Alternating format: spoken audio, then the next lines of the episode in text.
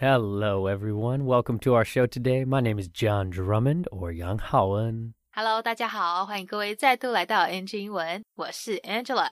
We have a great episode for you today with my good friend Francis, who's known around the professional and Taiwanese community as Francis Chen. 是的，今天我们邀请到了从加州伯克莱大学毕业的高材生财经小姐姐 Frances 到节目上来跟大家分享她的故事。 My guest today is Taiwanese. However, she has lived and worked all over the world. She is a banking professional, now working in tech. She is a YouTuber, a personal finance educator, a lifelong learner, and so much more. So, everyone, please welcome my new friend, Francis. Hello, everyone. I'm Francis. Thanks for having me here, John. Yeah, Happy to be here. Francis. so glad we finally could find the time. Mhm. You're just so busy, you know? Yeah, you are so busy too. Saw your crazy schedules walking into your room. You know, we both are trying to do so many fun things, right? Right. And I'm so glad you're here on NG Ingwen mm-hmm. because you are doing awesome things in the world of personal finance, mm-hmm. helping Mandarin speakers understand how to kind of take control of their money. Right, right. And I just love that and mm-hmm. something that's very important to me. So I was hoping, could you give our audience here a little introduction? Who is the woman, the myth, the legend? Yeah, the legend, legendary woman. the legendary woman. That- very true, very true. Yeah. So um, I graduated from UC Berkeley. Um, actually, I was on the pre med um, bio biology At, field. at Berkeley? At Berkeley. Wait, oh, yes. so that's why you're like giving me. exactly. Yes. Oh my god, that's amazing. Yes, I graduated from UC Berkeley. and then now I did- take online classes at Berkeley. yeah, we were just talking about how you study a very cool program, UC Yeah. Berkeley, crypto market. Crypto market. Yes. Mhm. Okay. Sorry. so I graduated from UC Berkeley and then did my master degrees um, from NYU and Duke. So um, at Duke, I studied uh, in finance, and then was recruited by Citigroup um, in New York. So I my first job first job was in uh, New York, working in uh, the equity research uh, department at Citi. So basically, we focus on uh, healthcare uh, sectors, biotechnology sectors, um, like the large pharmas like Eli Lilly, uh, Pfizer, and then the biotech uh, mid-cap companies uh, like uh, Alkermes, uh, Jazz Pharmaceuticals. So those were like very interesting experience for me and sort of like uh, help me now with my career going forward. Mm, I love that. Yeah, and so cool. You got recruited. Uh, top of the food chain, guys. I was lucky. You're very humble. I think it's so wonderful to have you in here to talk about some things because, yeah, you worked with Citigroup Mhm. and now you're back in Taiwan, though. And your work, really, in my mind, I would love if we could focus today, is kind of on YouTube Mhm. and not uh, unofficial work. Mhm. But YouTube is a big part of your life because you felt you really wanted to help the everyday person Mhm. understand finance better. Is that right? Right, right, exactly. So basically, um, I'm actually in the technology, um, in a tech- technology company right now, um, in their supply chain business. So after moving back to Taiwan, um, I actually worked for, um, a VC company and also, um, sort of into, um, um equity sales. So still in the finance industry. And then, uh, was, um, went into tech. So that's where I'm working right now. So like, um, I think the reason um, why I wanted to start my podcast or my um, show was because um, throughout all my experiences, I got to um, know. Um, I mean, like doing my own personal uh, investments. Um, because um, when I gained my experience at uh, New York in New York Citigroup, uh, I know like how to do like in-depth analysis. Um, looking through the companies, um, the pharmaceuticals companies, like looking into their financial statements and identify what are the good targets to invest in. And then so after I left finance, uh, working for technology, um, I got to understand what are the technology trends, what's happening, what are the cutting edge um, technology, and then like which um, I guess components are like important in the sector, right? So then that's why I think um I can start uh, start to do my own investments now. So uh, I put my money into uh, equity markets in Taiwan. So like a lot of like technology Taiwanese stocks, I started to invest in those. Uh, and then I feel like um, when I have these experience, I can help uh, my friends or like uh, my peers on, on some of the basic knowledge on finance. So my show, um, it's called Miss Finance 财经小姐姐. It's focused on teaching uh, Taiwanese people. So our audience would be, uh, TA would be Taiwanese, how to invest in US stocks. so finance basics, like where to invest in US stocks, how do you invest in US stocks, and what are the major uh, stock uh, exchanges in the states, like the S&P 500, Dow Jones Industry uh, indexes, and then there's also uh, Nasdaq. Like these are the tech technology uh, in uh, companies, right? And then, um, cause like a lot of like information that you see, um, um, online, uh, if you want to invest, uh, US stocks from Taiwan, they're all in English, right?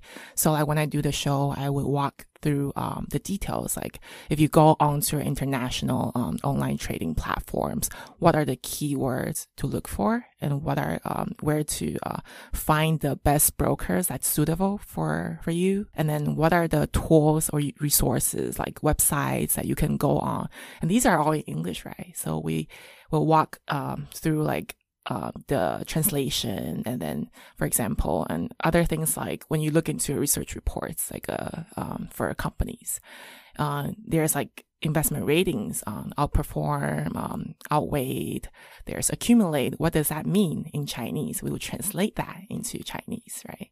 So these are all like very helpful like tips to let the like the general public our friends know about um, if they have like some interest in investing in overseas uh, companies. Oh my goodness. I love that. And it's so great because, like you said, if people are curious or they want to just uh, begin to understand, you know, when we were growing up, Right. it was just like a textbook. like you Mhm. either had to go take it in school or you had to read some very dry book right about it. And it made investing seem very scary. Mm-hmm, But thanks to the internet, thanks to people like you, exactly, you know, you're making it fun and enjoyable and you're breaking it down. People get to hang out with you and learn Right. together. And I just- besides like teaching like personal finance or all these um finance terminologies, we also invite uh like key KOLs, like industry experts onto our show, like including like uh, the chairman of Momo, um the largest um e-commerce platforms in Taiwan.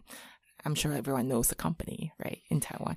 And um, there's also like the CEO from ASUS. Um, we also invited um, the chairman of TAISE, that's the Taiwanese uh, Institute for Sustainable Energy. That's like a really hot topic right now. The green energy, ESG, um, that's uh, the huge thing.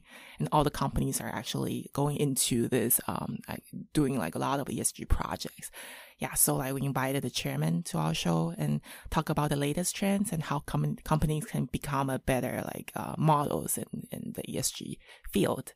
And then we also invited like um, the Supreme Court Justice in Taiwan. what an incredible show. I mean, I feel like this is like a self learning and then like helping people to learn process.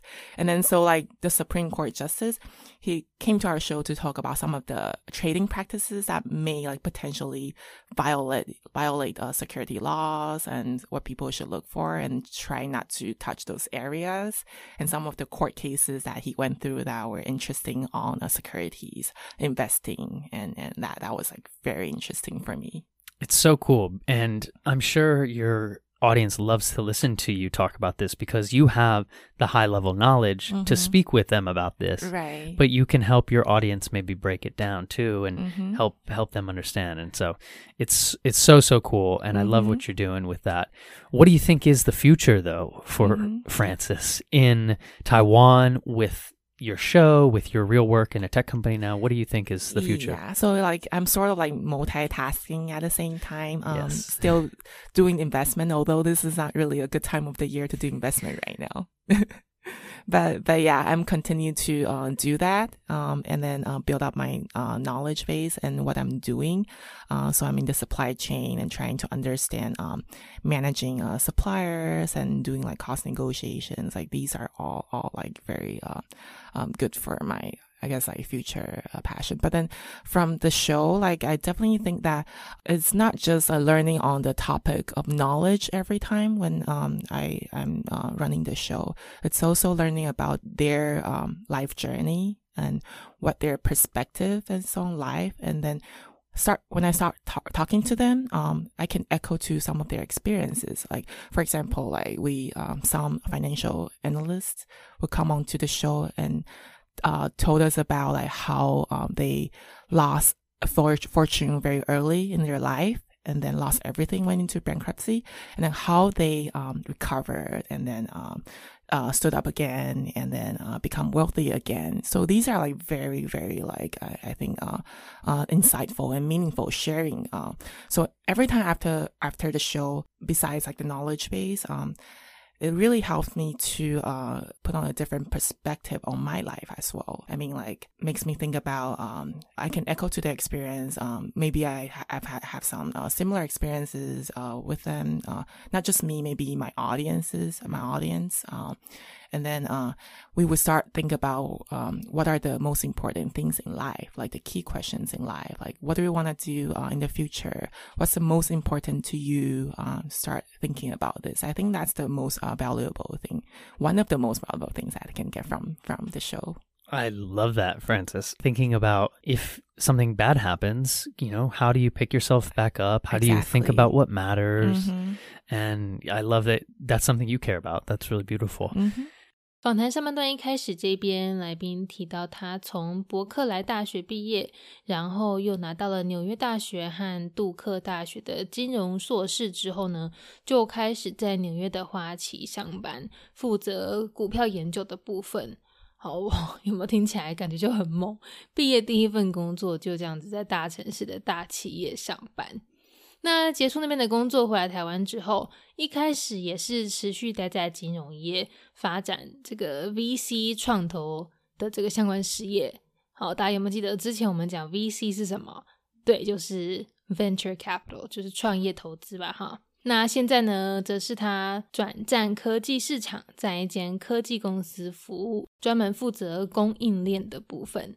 而且特别的是呢，他和伙伴还有经营一个专门分享海内外最新财经情报和理财资讯的音频节目，好教你怎么投资美股等等。因为毕竟大部分的美美国股票投资资讯都是英文呈现嘛，如果是新手或是对英文比较不熟悉的朋友，可能就比较不那么容易一点。加上来宾他因为本身也从过去工作中累积了不少股市相关经验，而且还是从内部研究员角度切入的经验，所以当初才会决定来做一个这样子的节目，跟台湾的社会大众呢分享一些内行人投资的小配博。重点是他们还有做专业术语的翻译哦，让听众朋友们不但可以学怎么投资美股，还能一边把重要的单字学起来。当然，除了美股，他们也有邀请我们台湾当地的一些企业大佬到节目上做分享，甚至曾经担任过台湾最高法院的法官，也有上过他们节目分享一些可能会违法的买卖交易。大家如果有兴趣的话呢，等一下可以去搜寻他们频道“财经小姐姐”，只是现在好像已经没有再更新了，我不确定啊。大家有兴趣的话，可以去研究一下。好，这边几个字我们听一下：supply chain，supply chain。好，这年头物价暴涨，原因呢就是疫情风波不断，对供应链造成了很大的影响嘛，对不对？那这个供应链呢，就是我们讲的 supply chain。那 cutting edge 它有前卫的意思，例如某个服饰品牌的这个设计很前卫，有没有？或者是可能很先进的这个科技技术，我们就可以说 cutting edge design，或者是这个 cutting edge technology。啊，有时候你可能会听到也有人说用 bleeding edge 来表示，那意思其实差不多都有领先、前卫、很前端的意思。OK，cutting、edge 还有这个 bleeding edge。另外，刚才浩恩也有提到一个字，everyday person，everyday person。好，有没有两个很简单的字，everyday 跟 person，我们都知道是什么意思嘛，对不对？但是当它两个放在一起的时候，要注意哦，这边的 everyday 跟你讲的每天不太有关系哦，而是在表达日常普通的意思。所以这个 everyday person 我们可以理解成是一般人，就是一般市井小民这样子。OK，另外一个小提醒是 everyday 这个字要把它分开写，才有每天的意思哦。这时候就会当成是副词来用。好，我每天都喝咖啡，I drink coffee every day。好，every 跟这个 day 是分开的，写在一起的话呢，就会变成今天我们讲这个日常的普通的意思。好，那我们赶快继续听下半段吧。 I love what you're doing. There's so many. We could talk for days, Exactly. but we can talk for hours. we could talk for hours. But I know everyone is curious Mhm. more about your own personal life with English and the U.S. Mhm. and Mandarin. And where do we even begin? How about when did your English language Yes. journey begin? my English journey. It actually began like really early in, in life. Um, actually in elementary school. I Actually, I had a tutor uh, back in elementary school. Uh, so he used to work for the uh, United Nations. So it was a very interesting learning experience for me. He actually, um, I guess like do like picture drawings instead of like English English letters because I was like young Oh, at the time. interesting. Yeah, that's like a very smart way of I mean, visual, right? that, visual Mhm. to to look at the pictures and then use that uh, to to speak in English, right? So I started to have that experience, and then and then after moving to um, the states um, when I was thirteen, I think, so junior high school, uh, moved to uh, Newport Beach. So you know, as you know, That's that right. that area is like all Caucasian. Right, that's where the All Cau- me. yeah, There's a lot of white where- people. yeah, yeah, yeah, yeah. All John, a lot of Johns. like Kobe Bryant, I think he, he he used to live there. Yeah. So so um, I think I was sort of like um threw into the swimming pool without knowing how to swim. That, I think that's the quickest way to learn. So the school I went to, I went to Corona Del Mar, so it's like a private. Oh, yeah, uh, yeah, yeah. You know. know where that I played is? lacrosse against them. Oh, really? You did? Oh, that's really cool. Yeah. So basically, they had no ESL programs at all. So like, I, I didn't know how to speak English. I mean, I mean, I had like basics, I like learning through the t- uh, tutor, but like, I didn't really like talk to people or like peers in English because I was at the uh, at the time I was in Taiwan, Mm. right? So like, um, sort of like, I, I actually had to like push myself, like just to like, um, I mean, like, I remember like I made like these uh cards, like a hundred vocabularies a day, and just started like memorizing these vocabularies for like a month. Yeah, When Or you were actually already not just a month, probably two three months. Yeah. Wow, that's so great. And just forcing did you force yourself or was that your parents? You know, like I think um it was my parents and also like throughout my career at Citigroup, right? So um every year Citigroup will host like a very huge conference, Citi Healthcare Conference. So I was like sort of forced by my boss to be the host of that conference, right? So yeah, so a lot of times like these are these things are forced on me. But then um as I grew older, I think my mindset uh had had started to change as well. Like I would be like more proactive, like instead of like people pushing me to do these stuff. I think um I still do the same thing. I force myself, but it's coming from myself. Like I want to be better. So like I I do this podcast. I, I like uh, host uh some um I guess like financial forums. Um I try to like uh speak up. Uh, I, try to like speak up, right? If I can. I used to be like super shy back in um I mean elementary school. Like I would blush talking to people you know, like like just like couldn't raise my voice. Yeah, so that really changed a lot. That's so beautiful. And so, thinking then, you know, throughout your career, what helped you kind of learn along the way? Could be learn your languages, learn financial terminology. Mhm. What helped you? I think um to learn language more efficiently, there are some um I guess like some key points. For example, you have to uh I guess like not be afraid of speaking. Uh, just learn to uh, speak uh, whenever you can, and try to maybe, um, I guess, engage yourself or make friends with native speakers, and then uh, be comfortable in the environment. And I think uh, you have to know that it's not about whether or not you're native and whether or not your, um, I guess, English has accent or not.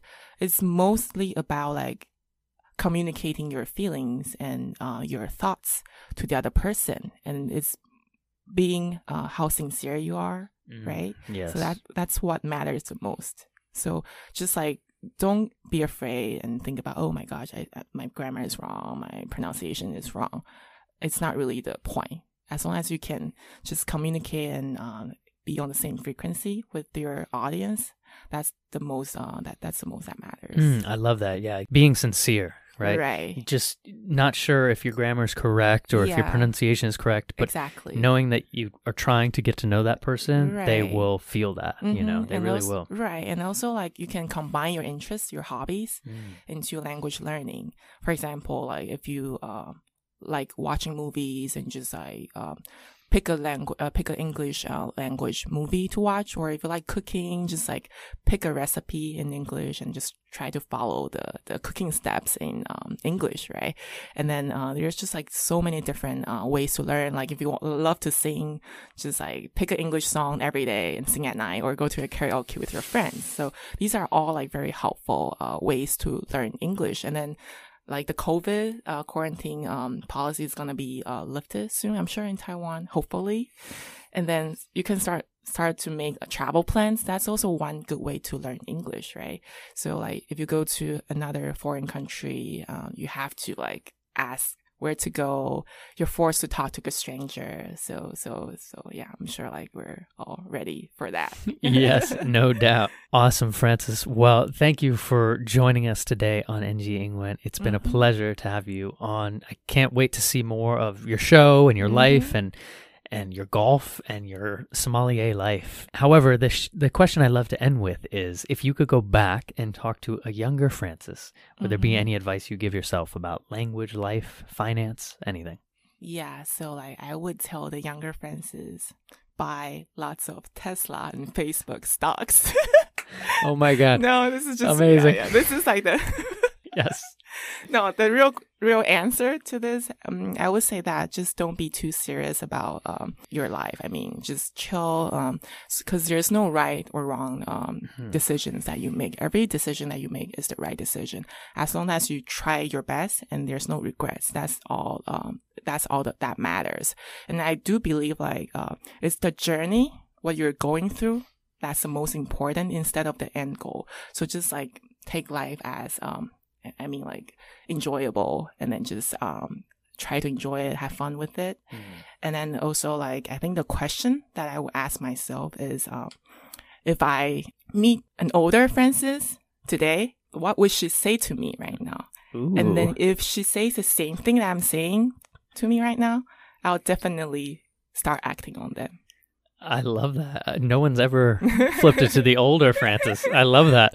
I love your mind. Beautiful advice. You Mhm. know, it's it. There's no right or wrong. This is all you know, just a learning experience. right, and so exactly. I love that. hmm Well, well said. Well, Francis, where can people find your show? Where can they find maybe you on social media? Uh, so you can find me on my um show Miss Finance on Apple Podcasts and also Spotify.